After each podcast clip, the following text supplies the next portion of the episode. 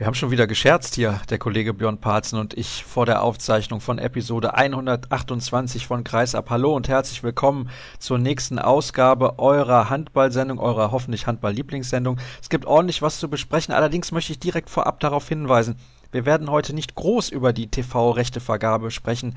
Da gab es ja letzten Freitag eine Pressekonferenz und ich möchte auch nochmal hinweisen auf unsere Sondersendung, auch wenn uns da noch ein paar Informationen fehlten. Das machen wir dann nächste Woche.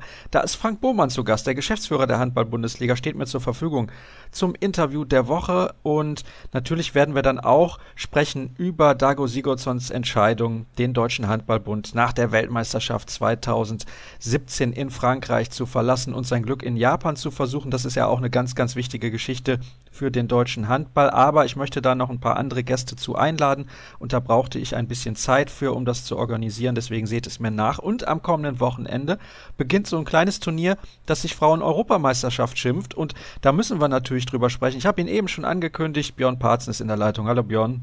Hallo Sascha, schönen guten Tag. Im zweiten Take geht es dann um den Abstiegskampf in der DKB Handball Bundesliga, denn die Spitzenteams, die geben sich keinerlei Blöße. Ihr habt es vielleicht mitbekommen, Flensburg hat haushoch in Stuttgart gewonnen. Die drei Teams vorne, die Löwen, Flensburg und Kiel, die marschieren da vorne weg. Und deswegen ist es hinten richtig, richtig spannend. Klar, vorne auch, aber wir wollen ja in dieser Sendung auch über die Teams sprechen, die nicht wirklich was mit der Meisterschaft oder den Europapokalplätzen zu tun haben. Und im Interview der Woche passend dazu begrüße ich Yves Kunkel aus Baling. Tja, Björn, ich habe es gerade gesagt, am kommenden Sonntag beginnt die Handball-Europameisterschaft der Frauen. Die deutsche Mannschaft ist auch mit dabei, hat an den vergangenen beiden Tagen jeweils ein Testspiel absolviert. Einmal 24-24 in Hamm gegen Schweden und gestern dann in Trier 28-28 gegen den gleichen Gegner. Welchen Eindruck hattest du von der deutschen Mannschaft? Ja, das Spannende ist, wenn man die Ergebnisse sieht, geht man ja davon aus, die beiden Spiele sind ungefähr gleich gelaufen. In Hamm war es wirklich ein Spiel absolut auf Augenhöhe. Da haben die mal geführt, dann haben die Deutschen geführt, die Schweden am Ende absolut verdientes Remis. Und in Trier sah es 30 Minuten nach einem richtigen Desaster aus. Es stand zur Pause 10 zu 20 aus Sicht der deutschen Mannschaft und die Blicke von Bundestrainer Michael Biegler wurden immer grimmiger. Es hat überhaupt nichts geklappt und dann ist er in die Kabine gegangen und die Mannschaft kam raus, am Anfang direkt mal drei, vier Tore und da hat man gesagt, es geht um Schadensbegrenzung und auf einmal 90 Sekunden vor dem Ende steht 27 zu 27. Die Augen des schwedischen Trainers wurden irgendwie immer größer und am Ende tatsächlich nach einem 10 Tor Rückstand zur Pause ein unentschiedene Trier. Es war eine irre Aufholjagd und man hat gesehen, also man, wenn man das Gute aus dem zweiten Spiel nimmt, äh, hat die deutsche Mannschaft einen unglaublichen Kampf, eine unglaubliche Einstellung gezeigt und dann auch wieder in der Defensive so gespielt, wie sie es am Samstag schon gemacht hatte. Aber die erste Halbzeit ist natürlich ein absolutes Warnsignal wenn man gegen einen der drei Konkurrenten bei der Euro so antritt, dann bekommt man ein richtiges Problem. Aber wie gesagt, äh, Michael Biegler sagte so schön, er ist nicht laut geworden in der Kabine. Er sah eher das Gesamtprojekt, was er immer auch sagt, mit der WM 2017 im Blick und die Fälle dann etwas davon schwimmen. Und die Mannschaft hat wirklich eine absolute Reaktion gezeigt. Und äh, wie Anna Lörpers auch gesagt hat, äh, man nimmt unwahrscheinliches Selbstbewusstsein daraus mit, dass man eben eine Halbzeit gegen Schweden mit zehn Toren gewonnen hat. Aber man nimmt eben auch mit, dass man die erste Halbzeit mit zehn Toren verloren hatte. Was sagt das denn jetzt über die deutsche Nationalmannschaft aus? Also, das sind ja Testspiele. Testspiele, sag ich immer, sind im Prinzip zu nichts anderem da, als eben auszuprobieren und zu testen, was ist möglich. Sagt aber über die wahre Leistungsstärke nicht so sonderlich viel aus. Bist du auch dieser Meinung oder siehst du das komplett anders? Ich sehe es etwas anders. Also man hat ja eine Grundtendenz äh, auch schon in den beiden Spielen gegen Spanien gesehen, die im äh, Oktober waren. Was man sagen muss, äh, auf einer Position haben die Deutschen überhaupt kein Problem, das ist die Torwartposition. Da war es in Hamm Clara Woltering mit einer herausragenden Leistung. Da war es gestern in der zweiten Halbzeit wirklich Weltklasseform Dina Eckerle vom Thüringer HC. Und da ist es ja so, also man geht ja mal davon aus, zwei Torhüterinnen auf jeden Fall, vielleicht noch eine dritte dann mitzunehmen, also Torhüter Positionen. Da kann Michael Biegler und Wolfgang Sommerfeld wirklich aus dem Vollen schöpfen. In der Abwehr gab es mit Ausnahme der ersten Halbzeit in Trier wirklich schon gute Akzente. Im Angriff hat man gesehen, da, da war auch noch kein großer Trainingsschwerpunkt, wie, wie Wolfgang Sommerfeld dann noch sagte, sondern es äh, war dann wirklich die Feinabstimmung fehlte, die Laufwege waren noch nicht aufeinander abgestimmt. Das Gegenstoßverhalten war teilweise nur da, aber wenn man diese Sachen in der Abwehr nimmt, die in drei Halbzeiten dort gezeigt wurden, war das schon ein Eindruck, wo man sagen kann, okay, auch wenn wir in einer Hammergruppe spielen, sollte das Weiterkommen möglich sein. Also die Gruppe der deutschen Mannschaft besteht aus absoluten Hochkarätern. Wir haben da den Vize-Weltmeister, die Niederlande. Wir haben den Silbermedaillengewinner der Olympischen Spiele aus Rio, die Französinnen. Und außerdem den WM-Dritten aus dem Vorjahr, Polen. Es hätte uns, was die Auslosung angeht, kaum schlimmer treffen können. Also es war ja klar, es ist der WM-Vierte übrigens, Polen, nicht der ah, Dritte. Ah, Entschuldigung, es Rumänien war ja, Es war ja klar, ja. Deutschland war in der Qualifikation Zweiter hinter Frankreich gewesen, landete also in Top 3. Das heißt also, aus den ersten beiden Töpfen äh, war zu erwarten, dass da ziemlich heftige Lose dann eben kommen. Es waren dann, nimmt man mal Norwegen und Russland weg, die, die nächst beiden schwereren, aber dann eben aus Top 4. Da wären die Alternativen Slowenien, Tschechien, Kroatien und Polen gewesen, hat man natürlich den stärksten Gegner erwischt. Wobei die Polen sind meiner Meinung nach so ein bisschen eine Wundertüte. Sie haben ja ihren langjährigen Trainer und Erfolgsgaranten Kim Rasmussen an die Ungarn verloren. Und da ist jetzt Leszek Krowitzki, der ja auch in Oldenburg Trainer ist, Trainer. Und in Polen bankt man momentan etwas um die Dienste ihrer Kapitänin Karolina Kudlacz-Klotzk vom HC äh, Leipzig. Und ansonsten ist dort eine, ähnlich wie bei der deutschen Mannschaft, eine recht starke Verjüngung im Gange. Das heißt, viele jüngere Spieler Spielerin in den neuen Olympiazyklus eingebaut. Bei den Polen ist wirklich die Maßgabe Richtung Olympia 2020, bei den Deutschen ist ja eher die WM 2017. Also ich sag's mal so, die Gruppe hat es absolut in sich. Und wenn man es nimmt, also wenn man auch die anderen Trainer sich ein bisschen anschaut, wie ihre Einschätzung über die Favoritenkreise aussieht, also Niederlande und Frankreich werden immer gezeigt speziell natürlich nach der herausragenden Leistung, die Frankreich in Rio gezeigt hat. Die Niederlande sind Olympia-Vierter, das muss man ja auch noch sagen, haben unglücklich ihr Halbfinale oder ziemlich deutlich sogar nicht unglücklich war es gegen Frankreich verloren und dann das Spiel um Platz drei gegen Norwegen. Ansonsten hätten sie das gewonnen, wären wir sogar gegen den Olympia-Zweiten und Olympia-Dritten. Also Niederlande und Frankreich absolute Hochkaräter. Aber wie Michael Biegler sagt, wir sehen jedes Spiel für, für sich alleine. Also der Auftakt ist ja gegen Niederlande, dann Frankreich. Es kann natürlich sein, dass es alles auf das dritte Gruppenspiel ankommt am 8. Äh, Dezember gegen Polen, dass beide Mannschaften zu dem Zeitpunkt null Punkte haben und dass der Sieger dann eben in die, in die Hauptrunde geht. Aber man muss es einfach sehen. Also Michael Biegler hat am Wochenende immer wieder betont, er nimmt den absoluten Druck von der Mannschaft. Er betont eben dieses Gesamtprojekt WM 2017 und er sagt, unser Ziel ist es natürlich bei der EM in die Hauptrunde zu kommen, mit dem Hintergedanken, drei weitere Spiele gegen Top-Nationen dann zu haben, um sich damit eben weiter vorzubereiten auf die WM 2017. Aber er sagt, wenn es zu einem Scheitern käme, nimmt er die Schuld schon im Vorfeld auf sich, weil er eben sagt, er hat jetzt 29 Trainingstage mit Stand heute mit der Mannschaft gehabt und der Fokus geht eben schon ganz klar Richtung 2017. Jetzt aber mal Butter bei die Fische, Björn. Man kann doch nicht in der EM-Vorrunde ausscheiden als deutsche Handballnationalmannschaft. Das kann nicht das Ziel sein.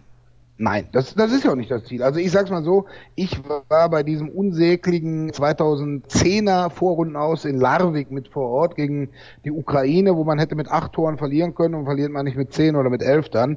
Also ich glaube, dafür ist die Mannschaft zu stabil. Also es sagt auch niemand, es ist uns egal, ob wir ausscheiden. Also die Mannschaft zeigt, das hat die zweite Halbzeit gestern gegen Schweden gezeigt, den Willen dass sie das auch packt. Ich wollte jetzt nicht im Endeffekt sagen, dass die Deutschen egal ist, ob sie ausscheiden oder nicht, aber Biegler nimmt dann eben den Druck von der Mannschaft, was vielleicht ganz geschickt ist bei der jungen Mannschaft. Aber wie gesagt, es will keiner irgendwie am 9. Dezember im Flug von Malmö oder von Göteborg nach, nach Frankfurt wieder nach Hause sitzen. Das ist nicht das Ziel. Das kann ich mir ehrlich gesagt auch nicht vorstellen. Auch, wie wir gerade ja schon erklärt haben, wenn die Gruppe extrem schwer ist.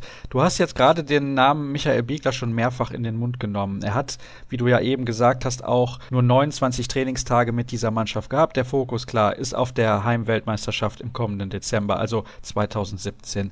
Trotzdem ist das für ihn ja auch ein ganz, ganz spezielles Projekt. Mal völlig abgesehen von den Zielen. Es ist das erste Mal, dass er im Frauenhandball unterwegs ist. Welchen Eindruck hast du so von der Chemie zwischen ihm und der Mannschaft? Stimmt das? Passt das? Kann das funktionieren auch in diesem kurzen Zeitfenster? Denn ich bin ganz ehrlich, ich glaube nicht, dass er über die WM 2017 hinaus Frauenbundestrainer bleiben wird. Das ist ja jetzt mal seine Entscheidung und er hat ja auch erstmal einen Vertrag bis dahin.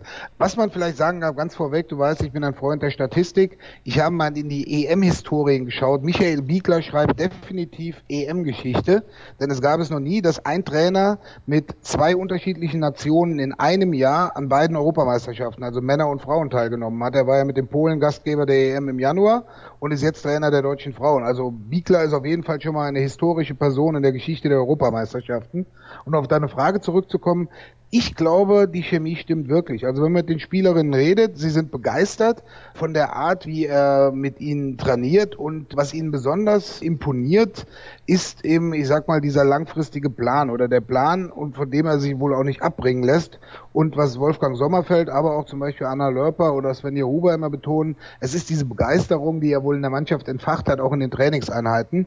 Also ich glaube, die Chemie ist sehr gut. Ob man jetzt das gut findet oder nicht, dass er seine Spielerinnen als seine Ladies betrachtet oder bezeichnet, ist eine andere Frage. Aber ich glaube, die Chemie stimmt. Die Spielerinnen, man hatte in den letzten Jahren ja dann die, mit den beiden Trainern Westergaard und Jensen eher dieses skandinavische, ein bisschen an der längeren Leitung, denke ich mal. Und ich glaube jetzt, dass sie jemand haben, der sagt, genau das, das, das, das, das, in dem Abstand machen wir. Es muss wohl sehr exzessiv harte Athletikeinheiten geben, wo die Mannschaft dann sehr gut mitgezogen ist. Aber wie gesagt, was man so aus Kreisen der Mannschaft hört, ist es so, dass sie davon begeistert sind, dass eben dort jemand ist, der genaue Vorgaben, eine genau definierte Strategie und einen langfristig ausgerichteten Plan hat. Dann kommen wir doch mal auf die Mannschaft zu sprechen. Der Kader ist sehr, sehr interessant zusammengestellt. Es fehlen leider ein paar Spielerinnen verletzungsbedingt. Hilf mir auf die Sprünge. Xenia Minevskaya haben wir. Und welche Leistungsträgerin war das noch, die sich verletzt hat? Xenia Smits, glaube ich. Xenia Smits. Dazu kommt natürlich alle auf derselben Position dann auch noch Nadja Nadgornaya schwanger. Also, das ist alles andere als eine Verletzung und ich glaube, Nadja Nadgorna ja wird auch relativ bald Mutter werden. Hoffen wir, dass sie vielleicht schon nächstes Jahr bei der Weltmeisterschaft dann wieder zur Verfügung steht. Da bin ich eigentlich relativ optimistisch, dass sie ihre Handballkarriere noch nicht komplett beendet hat. Alles Gute natürlich, was die Schwangerschaft angeht. Also, es ist so, der Kader ist, wie ich finde, sehr, sehr ähm, ausgewogen ist das falsche Wort, sehr, sehr bewusst zusammengestellt. Also Michael Biegler hat ganz genau darauf geachtet, wo liegen die einzelnen Stärken und Schwächen der Spielerinnen, dass er eine sehr, sehr gute Abwehr dahinstellen kann und der Fokus noch nicht so ganz auf dem Offensivspiel liegt. Hast du eben auch schon mal angesprochen, dass das so ist. Ja, also gehen wir den Kader einfach mal von hinten nach vorne durch. Zu den Torfrauen habe ich jetzt geäußert. Wir haben natürlich, und da das ist so ein bisschen auch wie, wie Dago Sigurdsson, einen, einen großen Mittelblock. Obwohl er Luisa Schulze ja nicht nominiert hat, die ja eigentlich die größte Spielerin da ist. Aber wenn man dann sieht, in der Mitte mit Julia Behnke und, und Kim Naizinavicius ist da schon ein, ein ziemlich guter, großer, physisch präsenter Mittelblock aufgebaut worden. Und dann hat man eben mit Maike Schmelzer, wenn sie fit ist, dann auch noch eine zusätzliche Kraft.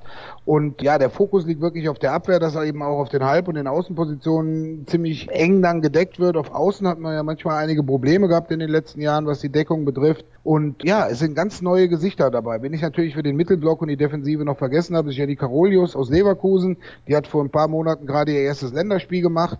Das gleiche gilt für Spielerinnen wie Maria Kiedrowski oder Emily Bölk oder eben Maike Schmelzer, die war in Dänemark schon dabei, Maike Schirmer, Alicia Stolle, also sehr viele junge Spielerinnen, wenn man jetzt von den zwei genannten Außen absieht, auch große Spielerinnen, auch Alicia Stolle ist eine sehr große Spielerin. Also da wird schon einiger oder großer Wert drauf gelegt, dass eben der Deckungsverband über die nötige Größe verfügt. Und dann eben auf Außen, man hat eben auf den Außenbahnen einige Alternativen. Auf rechts mit Svenja Huber zum Beispiel eine erfahrenere, da muss man sehen, kommt das Stella Grama mit. Und auf der linken Außenbahn mit Lone Fischer, eine, die war auch schon bei der WM letztes Jahr mit dabei. Und daneben mit Maria Kiedrowski, eine der Aufsteigerinnen, ist von Celle nach Thüringen gewechselt und ist gleich Nationalspielerin geworden. Also und hat auch wirklich gute, gute Szenen gezeigt jetzt in den letzten Spielen. Was man eben sagen muss, ist, dass im Rückraum eben dadurch, dass eben die drei genannten Spielerinnen im Rückraum links fehlen, man gespannt sein darf, wie diese Königsposition besetzt ist. Also es gab mehrere Alternativen, dass zum Beispiel Kim Naizinavicius, die ja eigentlich eher in der Mitte zu Hause ist, mal auf halb links spielt. Dann haben wir natürlich mit Saskia Lang eine, die sowohl in der Abwehr als auch im Angriff als Allrounderin eingesetzt werden kann. Und dann muss man sehen, sie ist immer noch frisch, fromm, fröhlich, frei, wie ich so schön sage. Emily Bölk mit ihren 18 Jahren, die hat in Hamm und in Trier einige Hämmer aus 10 Metern ins Tor gesetzt. Das war wirklich gut. Aber man muss eben auch sehen, auch wenn sie natürlich der MVP der Jugend-WM war, man darf da auch noch nicht zu hohe Erwartungen an eine 18-Jährige setzen. Aber das wird eben eine der Kernpositionen sein.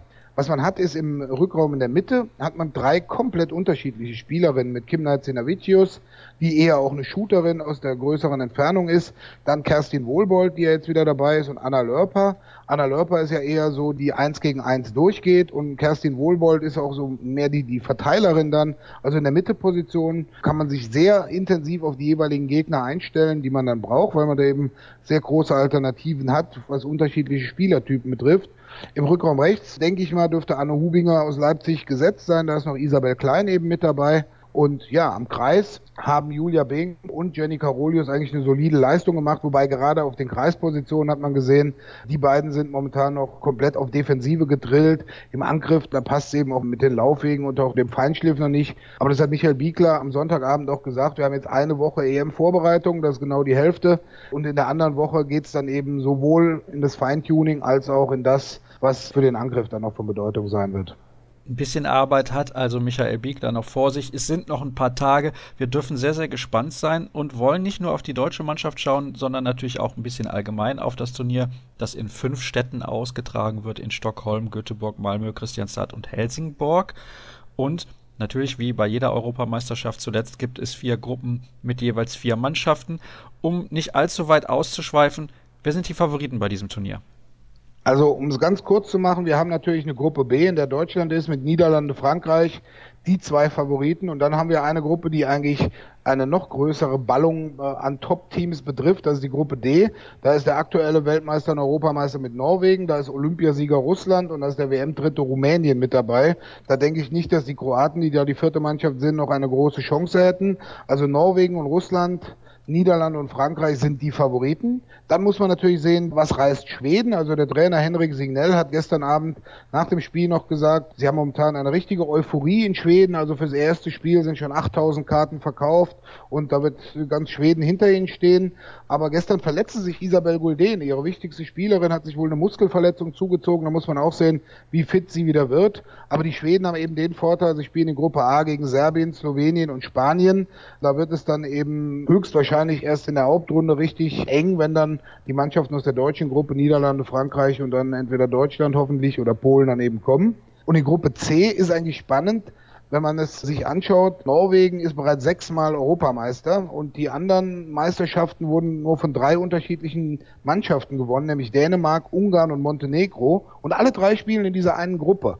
Wobei man sehen soll, in Montenegro nach dem, naja, Olympia-Desaster, sage ich mal, als Viertelfinale verpasst wurde.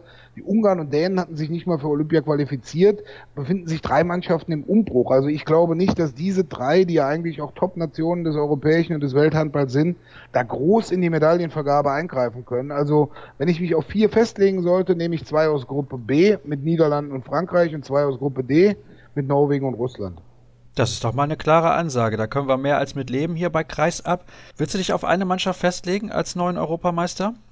Also ich würde, da ich es ja so oft schon gesehen habe in der Geschichte von WMs und EMs, mal wieder gerne, weil es jetzt war es schon lange nicht mehr, ein Finale Norwegen-Russland sehen. Oh ja, das wäre sehr, sehr interessant. Die Russin, glaube ich, noch nie Europameister geworden, ne? Nein, das ist, Trefilov hat alles gewonnen. Trefilov war viermal Weltmeister, ist jetzt Olympiasieger.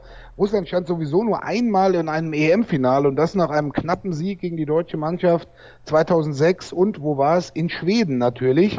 Also da gab es vor genau zehn Jahren auch schon das Finale Norwegen-Russland. Das war das einzige Mal, dass sich beide Mannschaften in einem EM-Finale gegenüberstanden. Und genau dieser Titel, der fehlt den Russinnen noch. Man muss natürlich sehen, es sind sechs oder sieben Spielerinnen aus Rostov am Don dabei, wie diese Spielerinnen das ziemliche Desaster in der Champions League verarbeitet haben, wo sie eigentlich als einer der großen Favoriten auf den Champions League-Titel an die Gruppenphase eingestiegen sind und jetzt nach der Gruppenphase schon wieder ausgeschieden sind mit einem Sieg aus sechs Spielen.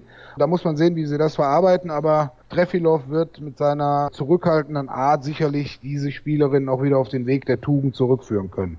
Zu sehen sind übrigens die Spiele der deutschen Mannschaft bei sport1.de. Ja, habt ihr richtig gehört, bei sport1.de. Nicht im TV. Nur wenn die deutsche Mannschaft die Hauptrunde erreicht, werden diese drei Spiele bei Sport1 im linearen Fernsehen zu sehen sein. Finde ich eine sehr, sehr schlechte Entwicklung und ich bin sehr gespannt, wie das dann im kommenden Jahr wird. Denn da haben wir eine Weltmeisterschaft. Das bedeutet, da greift auch noch der aktuelle TV-Vertrag der IHF mit Al Jazeera. Aber das ist ein ganz, ganz anderes Thema. Da werden wir uns dann nächstes Jahr intensiver Gedanken drüber machen. Apropos TV-Vertrag, Björn, du hast es auch mitbekommen. Die DKB Handball-Bundesliga wird ab der kommenden Saison bei Sky und den Öffentlich-Rechtlichen zu sehen sein. Was hältst du generell davon und was sagst du zur Anwurfszeit Sonntag 12.30 Uhr? Bist du da schon wach? Ja, also wach bin ich auf jeden Fall.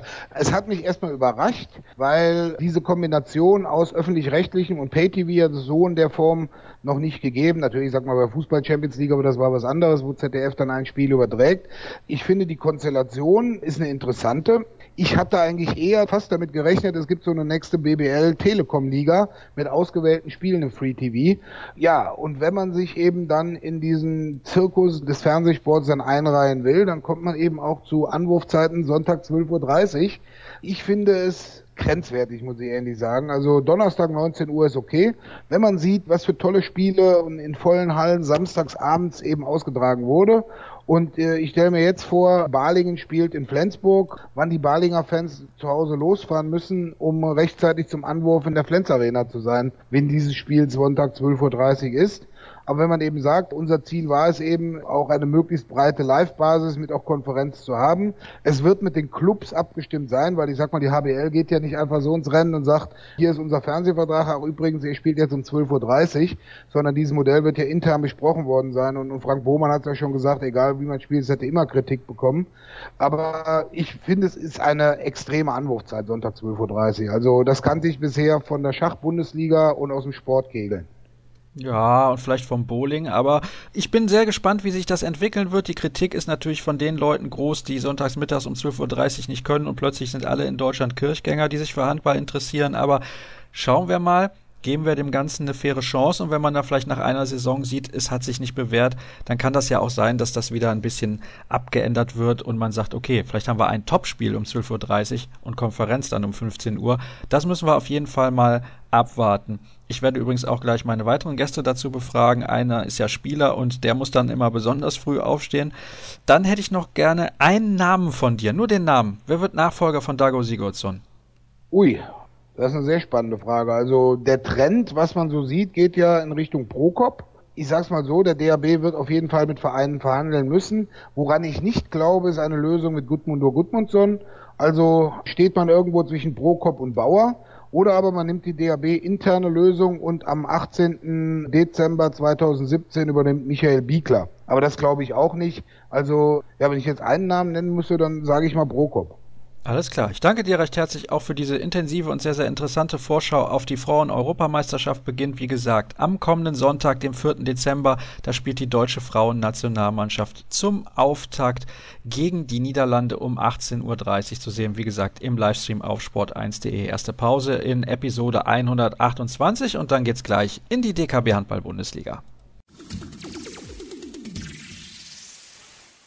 Nach gefühlten 1,2378 Sekunden Pause geht es weiter hier bei Kreisab Episode 128. Wir kommen zur DKB Handball Bundesliga, nachdem wir eben ausführlich über die anstehende Frauen-Europameisterschaft gesprochen haben. Und ich begrüße jetzt in der Leitung vom Solinger Tageblatt Thomas Rademacher. Hallo Tom. Hallo Sascha. Wir müssen mal wieder über den Bergischen HC sprechen. Haben wir letztes Wochenende bzw. letzte Woche schon ein bisschen getan mit dem Kollegen Christoph Benisch von den Nürnberger Nachrichten, der ja das Spiel vom HC Erlangen gegen den Bergischen HC gesehen hat. Du warst auch dort in der Halle und du warst auch am vergangenen Mittwoch in der Halle, als der Bergische HC zu Hause gegen den SC Magdeburg verloren hat, der, das kann man ja durchaus sagen, nicht mit der besten Form nach Solingen gereist war in die Klingenhalle. Trotzdem haben sich die Magdeburger klar und deutlich durchgesetzt.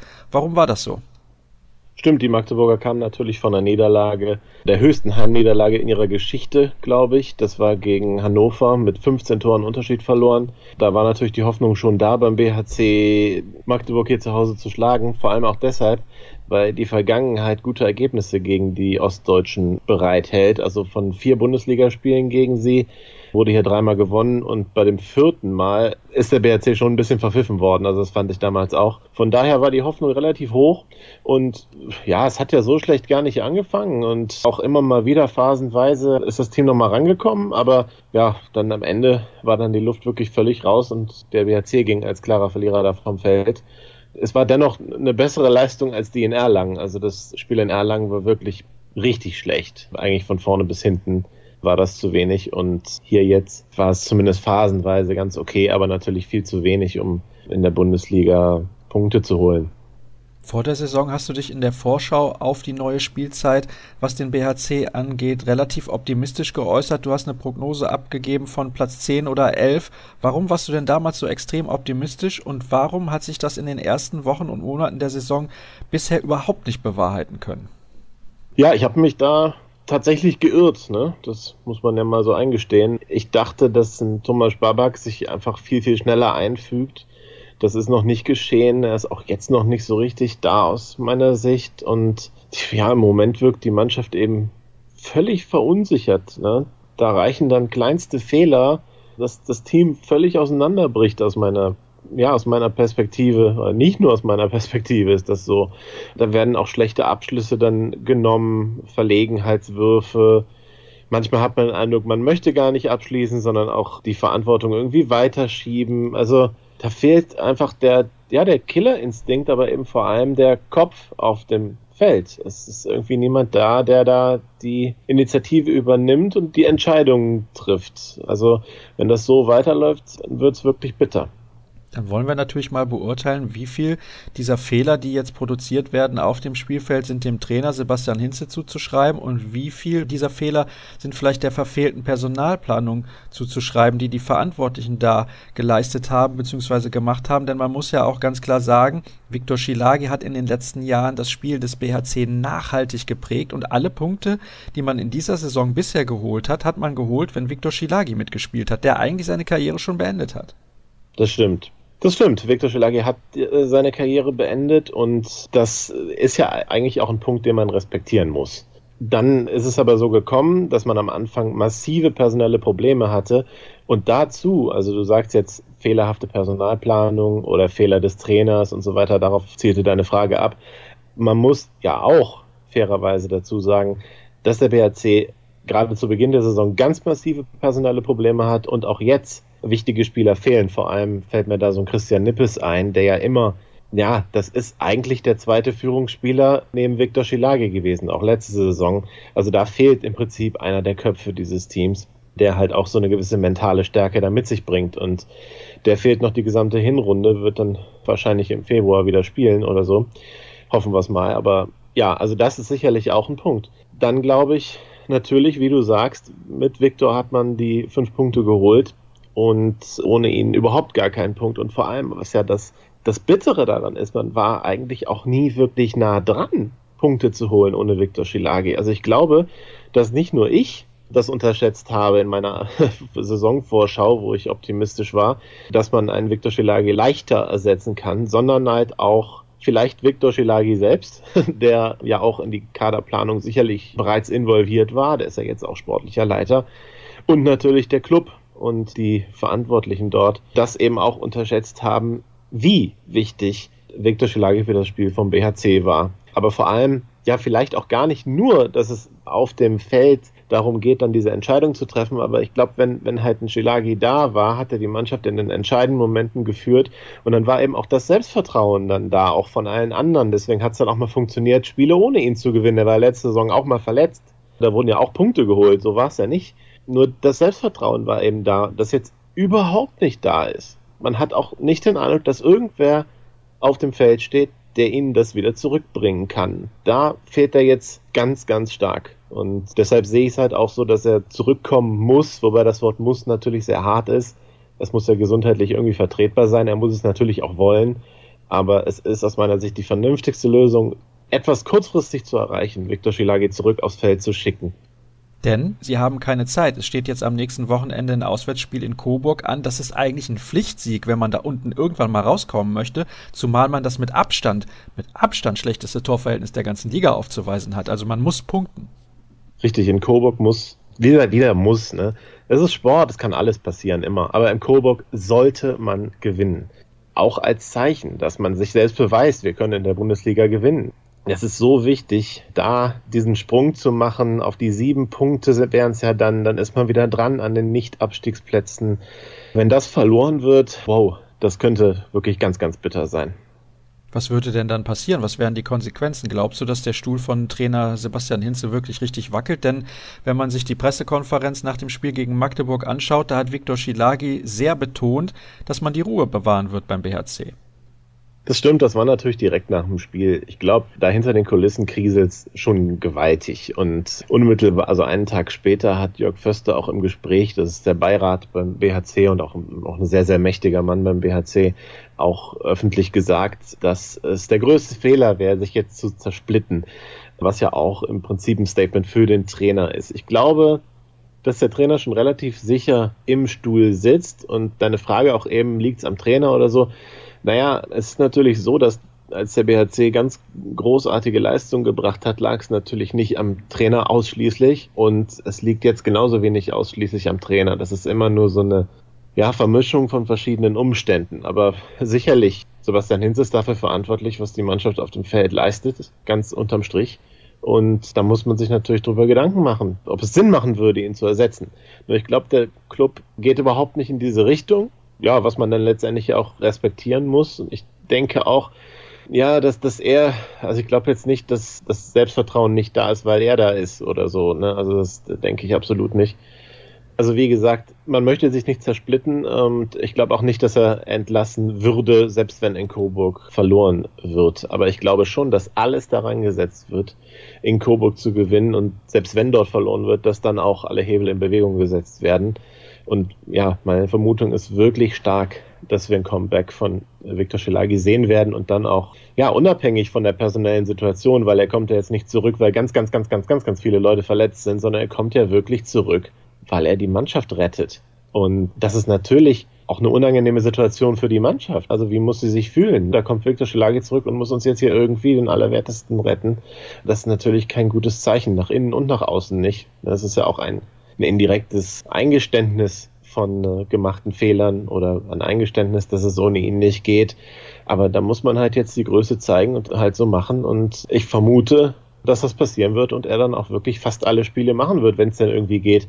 Vielleicht so Spiele nicht wie auswärts bei den Rhein-Neckar-Löwen oder sowas, wo man eher nichts äh, holen wird, aber Spiele, wo man dringend Punkte braucht, glaube ich, dass das dann auch so weitergehen wird für den Rest der Saison, bis man dann einigermaßen sicher dasteht. Hoffentlich aus BHC-Sicht. Das wäre meine nächste Frage gewesen. Wie groß ist denn die Wahrscheinlichkeit in Prozent, dass er gegen Coburg aufläuft und wie groß ist die Wahrscheinlichkeit, dass das nicht ein einmaliges Intermezzo bleibt? Aus meiner Sicht in Coburg, ja, ich habe das schon vor dem Magdeburg-Spiel, war das mein Tipp, dass das passieren wird, wenn sie es verlieren. Deswegen sage ich natürlich, die Wahrscheinlichkeit ist 100% aus meiner Sicht, aber das kann man natürlich nicht so bemessen. Dann sagen wir einfach 90%, ne? ein 10%iges Restrisiko würde ich mir da schon noch geben. Okay, und auf den Rest der Saison bezogen, glaubst du dann schon, dass es so passieren wird, wie du eben eigentlich geschildert hast, gegen die schlagbaren Gegner, so nenne ich es jetzt mal, wird er auflaufen und bei den Großen oder gegen die Großen wird er sich dann eine Pause gönnen? Ich kann das nicht sagen. Ich kann mir auch vorstellen, dass der dann sagt, so ich spiele die gesamte Saison durch oder sowas. Man möchte ja beim BHC eigentlich jedes Spiel gewinnen, aber es wäre ja vernünftig. Er ist ja auch kein Spieler, der jetzt dafür bekannt ist, die gesamte Saison über fit zu bleiben. Er ist ja schon verletzungsanfällig und das wird mit jedem Jahr, was er älter wird, natürlich auch nicht geringer werden, diese Verletzungsanfälligkeit. Also wäre das das, was, was ich tun würde. Und das halte ich für vernünftig, das so zu machen. Dann spinnen wir mal ein bisschen rum. Für den Fall der Fälle, dass der BHC es nicht schaffen sollte und den Gang in die Zweitklassigkeit antritt, wie stehen denn die Chancen, dass diese Mannschaft in der kommenden Saison dann wieder den Aufstieg schaffen würde? Ja, diese Mannschaft sicher nicht, denn drei Spieler sind ja schon nächste Saison auf keinen Fall mehr da. Björkvin Gustafsson hört auf und geht nach Island zurück. Und Max Hermann und Moritz Preuß wechseln nach Gummersbach das ist ja schon so ein bisschen auch Kern der Mannschaft, das muss man ja sagen. Die sind ja jetzt auch dann seit drei oder vier Jahren jeweils dabei. Und die gehören ja zu diesem, diesem Erstligakader, der ja dann auch mit der gesamten kämpferischen Attitüde, die den BHC ausmacht, die Klasse gehalten haben. Also man muss sich da schon so ein bisschen neu erfinden. Auch überhaupt diesen ganzen Fighting Spirit von diesem Team muss man ja jetzt auch über diese Saison wieder irgendwie wiederfinden, obwohl da Spieler bei sind, die ja auch nicht, dass sie es wollen, die wollen ja nicht absteigen, aber da sind ja dann Spieler dabei, die können ja damit leben, wenn der BHC absteigt. Also so ein Moritz Preuß, ja gut, der geht ja eh weg. Das ist immer noch mal eine andere Situation. Und das wird sicherlich auch schwer, da diese, diese Identität wiederzufinden, die diese Mannschaft halt ausgemacht hat. Das ist umso schwerer mit Spielern, wo man weiß, ja gut, die werden weggehen. Also ich habe den Eindruck, dass die Mannschaft so ein klein bisschen personell sich wahrscheinlich neu finden muss man wird da einige neue Leute holen. Es wird vielleicht auch noch ein, zwei Abgänge geben. Ich kann es mir zumindest vorstellen, ich weiß es nicht. Und natürlich wird dann alles dran gesetzt werden, wieder aufzusteigen. Nur nächste Saison ist es auch so, dass zwei Mannschaften, glaube ich, nur aufsteigen werden. Das ist zumindest so geplant, denke ich. Und es wäre schon schön, wenn man die Klasse halten würden, weil nächstes Jahr wird es wahrscheinlich leichter, die erste Liga zu halten, als aus der zweiten in die erste aufzusteigen. Ist zumindest mein Gefühl. Gut, soweit ich weiß, ist es ja so, dass darüber noch final entschieden werden muss, ob die Relegation zurückkommt zur Saison 2017, 2018. Nichtsdestotrotz merkt man schon an deinen Aussagen, beim BHC ist die Zukunft relativ ungewiss. Ganz ehrlich, Tom, glaubst du wirklich dran, dass man in dieser Saison noch die Klasse halten wird? Natürlich ist es da unten relativ spannend und relativ eng, aber in der Vorsaison hatte der BHC auch einen riesen Vorteil im Abstiegskampf. Nettelstedt hat im Prinzip gar keine Punkte geholt. Auch Eisenach hat eine schwache Saison gespielt und der HSV war der dritte Absteiger. Also dieses Jahr ist es nochmal deutlich schwerer und der Kader des BHC ist schlechter geworden als letzte Saison ohne Viktor Schilagi. Ganz klar. Stimmt. Aber ich glaube schon daran, dass es passiert, weil erstens ja ein Viktor Schilagi, wie ich das vermute, zurückkommen wird. Und zweitens auch ich die Möglichkeit sehe, dass im Winter tatsächlich auch nochmal nachverpflichtet wird. Es wird schon gehen und ich denke auch, dass das realistisch ist.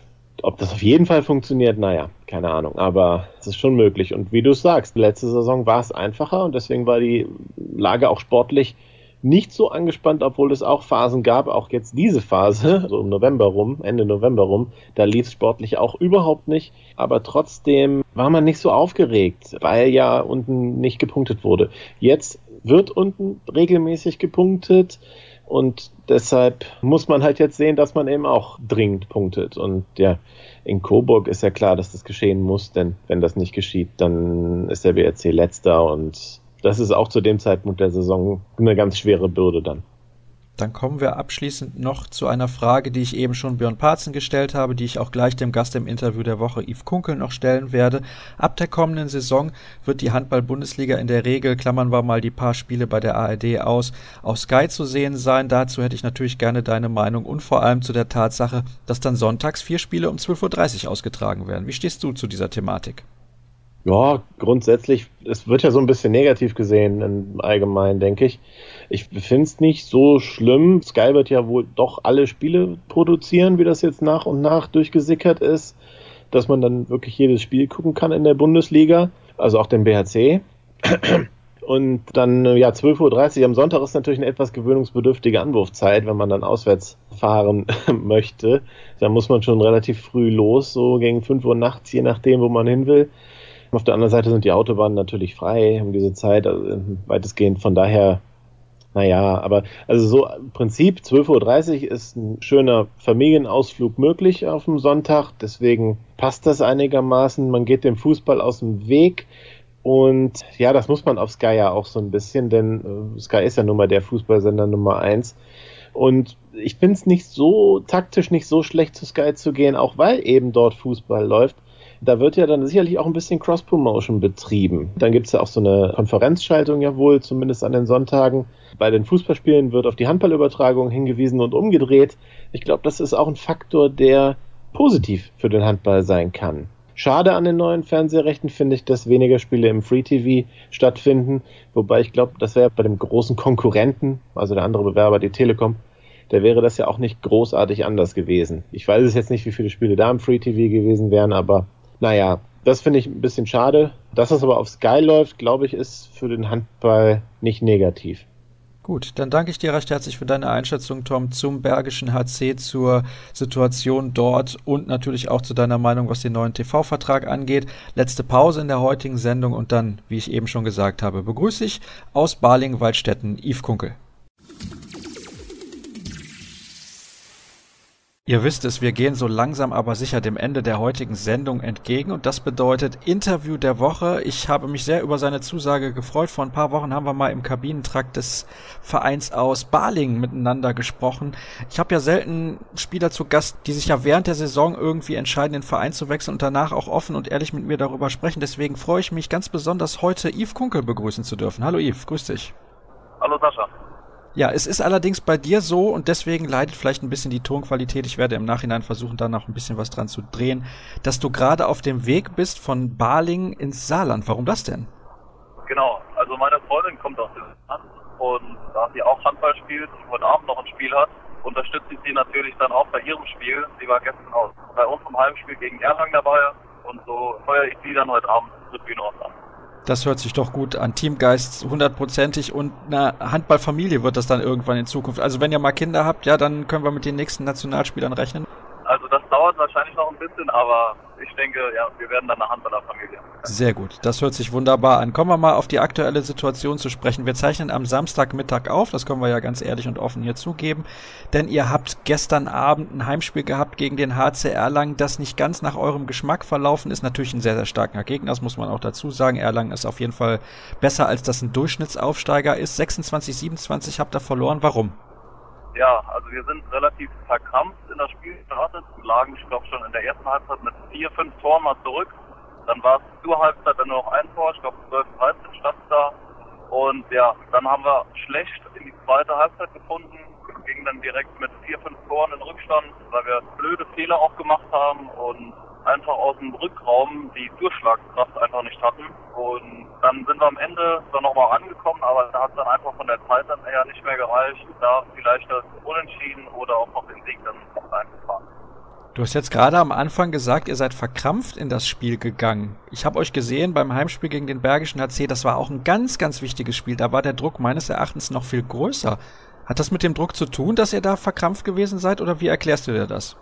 Ja, kann man so erklären. Also der Druck gegen den Bergischer C, der war schon größer, aber wir haben das äh, gut gemeistert bei dem Spiel gegen BHC und gestern hat es halt nicht geklappt beim Großteil von der Mannschaft und ja, dann wird es natürlich dann schwierig gegen eine bärenstarke äh, Mannschaft.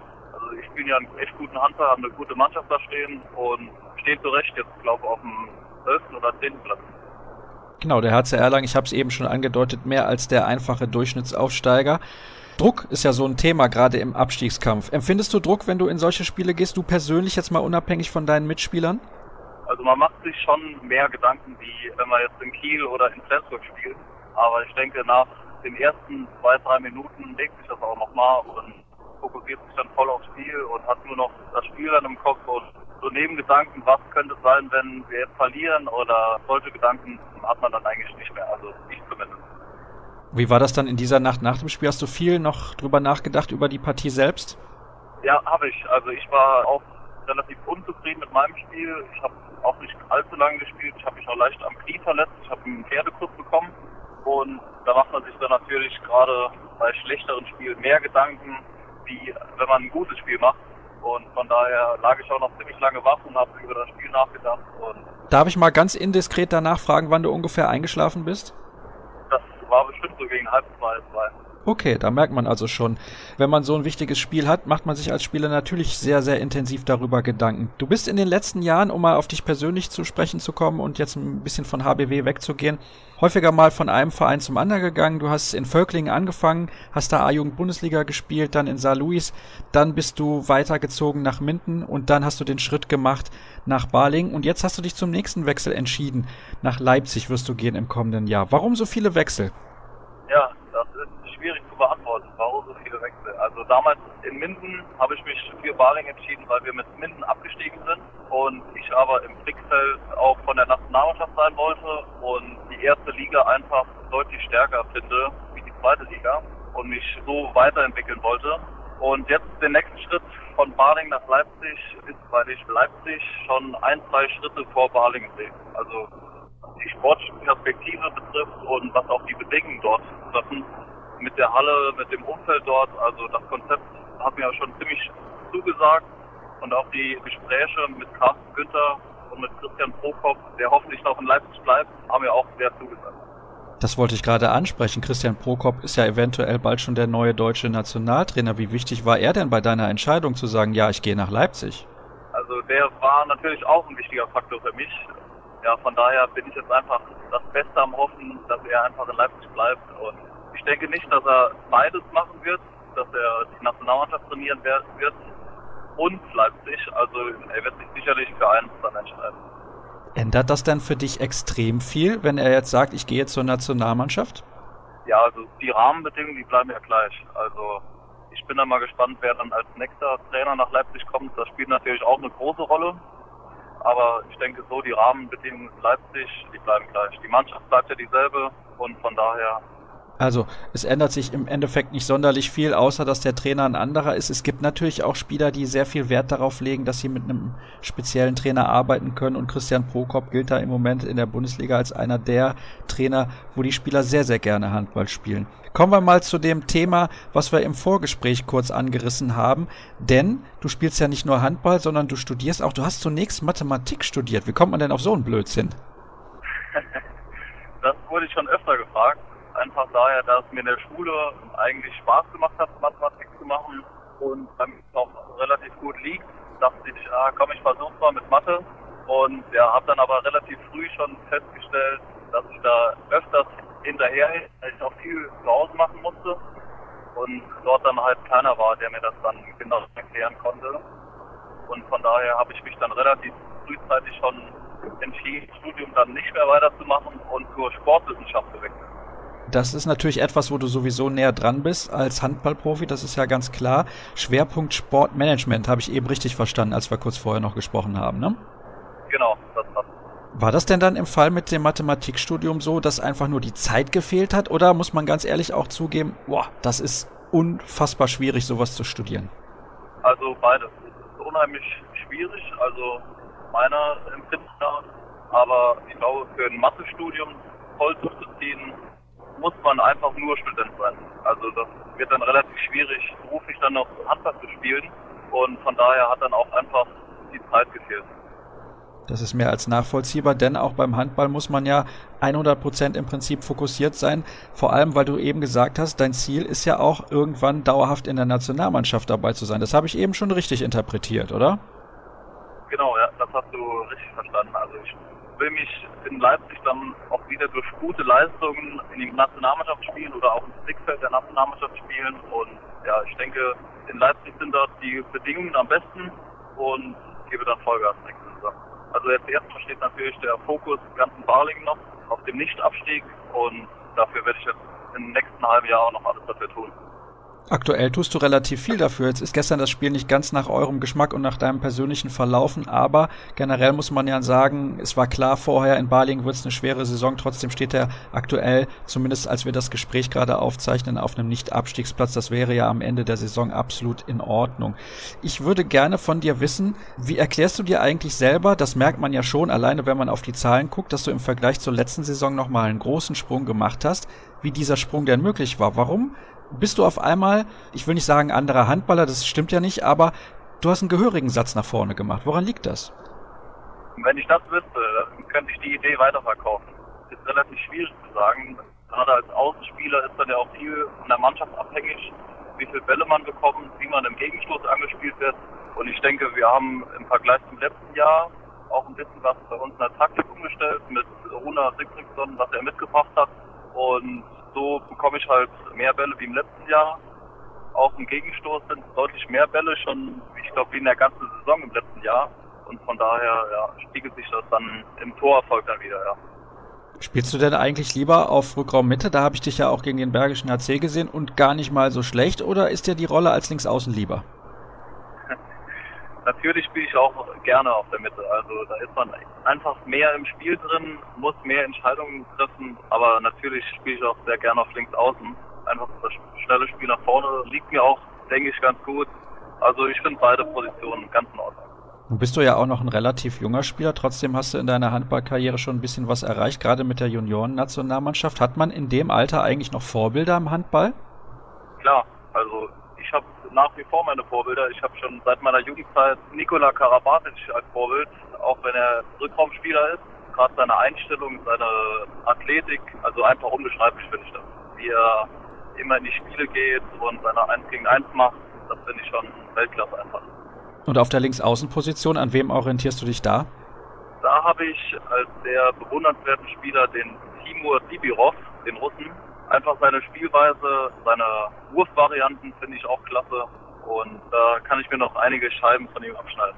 Ja, das ist ja sehr, sehr interessant, dass mal jemand so einen Spieler nennt, den nicht so viele Handballfans kennen. Timo Dibirov ist, glaube ich, aktuell bei Vardar Skopje unter Vertrag. Auf jeden Fall ein sehr, sehr guter Spieler, das ist klar.